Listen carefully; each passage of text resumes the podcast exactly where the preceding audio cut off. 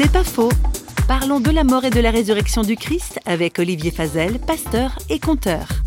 Il y a une image qui me touche, c'est celle qui est liée à deux représentations qui ont inspiré les artistes de tout temps, la Madone et la Pietà. Marie a toujours la même attitude, qu'elle tienne dans ses bras le nourrisson ou qu'elle tienne son fils adulte mort quand on l'a descendu de la croix. Jésus est né pour mourir, il est né pour s'offrir en sacrifice. C'est sa vocation en entrant dans le monde. La mort et la résurrection de Christ, c'est une bénédiction absolue qui, moi, me fait espérer dans toute situation. Il n'y a pas d'impasse. Parce que l'impasse absolue qui était la croix, finalement, indique un chemin. Il y a un après. Donc toute situation dans ma vie qui pourrait paraître bouchée, difficile, affreuse, à l'exemple de ce qui s'est passé avec la mort et la résurrection de Jésus, pour moi ces situations restent encore des espoirs possibles.